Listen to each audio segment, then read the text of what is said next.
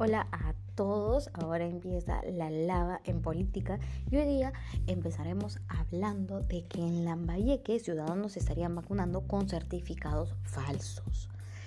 Em, según lo que redacta la noticia, se han registrado más de 20 casos por investigar, por lo que se ha pedido el apoyo de hasta la Policía Nacional para que constante la situación que están eh, viviendo las personas que están siendo inmunizadas de esta manera. Serían alrededor 28 los casos de vacunación irregular eh, que han sido detectados, los cuales serán comunicados a la Contraloría General de la República y al Ministerio Público. Así informó el coordinador regional de las inmunizaciones de Gerencia Regional de Salud de Lambayeque, eh, quien es José Antonio Enríquez Salazar. Dicho funcionario también confirmó que se vienen presentando serias dificultades en la vacunación de personas adultas diagnosticadas con enfermedades raras o con movilidad.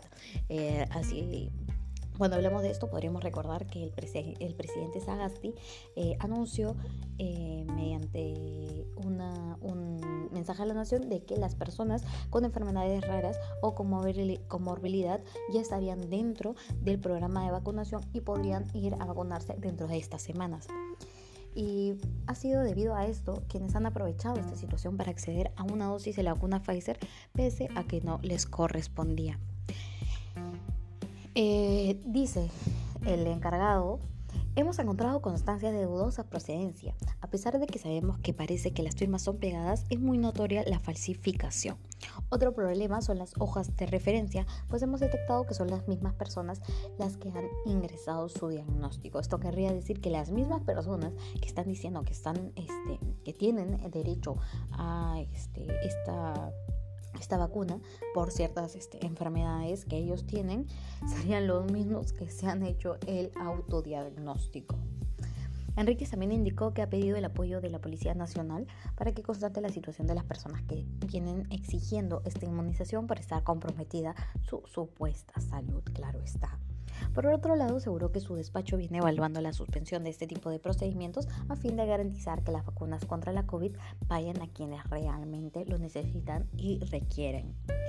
Eh, remarcamos que la Contraloría está monitoreando todo este proceso, razón por el cual el personal revisa cada detalle, las recetas, constancias, indicaciones médicas, firmas eh, reales de los diagnósticos médicos y de ser necesario también solicitarían evidencia a los familiares. Eh, de esta manera, obviamente que podrían cubrir y asegurarse de que, esta, de que las personas que, están solicitando esta vacuna eh, realmente cuentan con esta enfermedad, eh, igual que las personas con discapacidades, ¿no? asimismo, señalaron que es difícil tener varios médicos en los centros de vacunación, porque ellos están trabajando en el monitoreo de pacientes de COVID. Acordémonos de que hasta el día de hoy hablamos de que hay casi 2 millones, habrían casi más de 2 millones infectados en Perú. Eh, claro, se sabe de que este, los casos de, contagio han bajado, pero eso no quiere decir de que eh, las camas UCI sigan, sigan estando repletas. Hasta la última vez que hemos chequeado quedaban 3 en todo el Perú. Eh, entonces hay que tener bastante cuidado y también ser justos con la este, fecha que nos corresponde. A cada uno se nos ha puesto en, diferentes sectores por la porque los adultos mayores son los que más necesitan, entre también la, la población vulnerable, es cierto.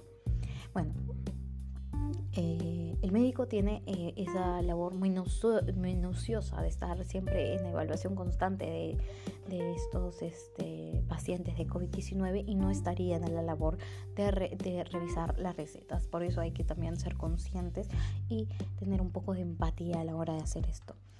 Eh, por último, la gente se asegurará de que la evaluación sea correcta, que tengan una firma correcta y que deje una constancia a la hora de presentarse.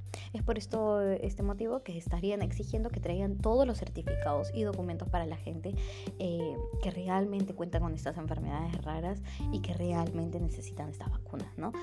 Es por esto que este, si traen estos documentos certificados, ahí sí avalarán su condición y podrán ser debidamente vacunados con sus respectivas dosis.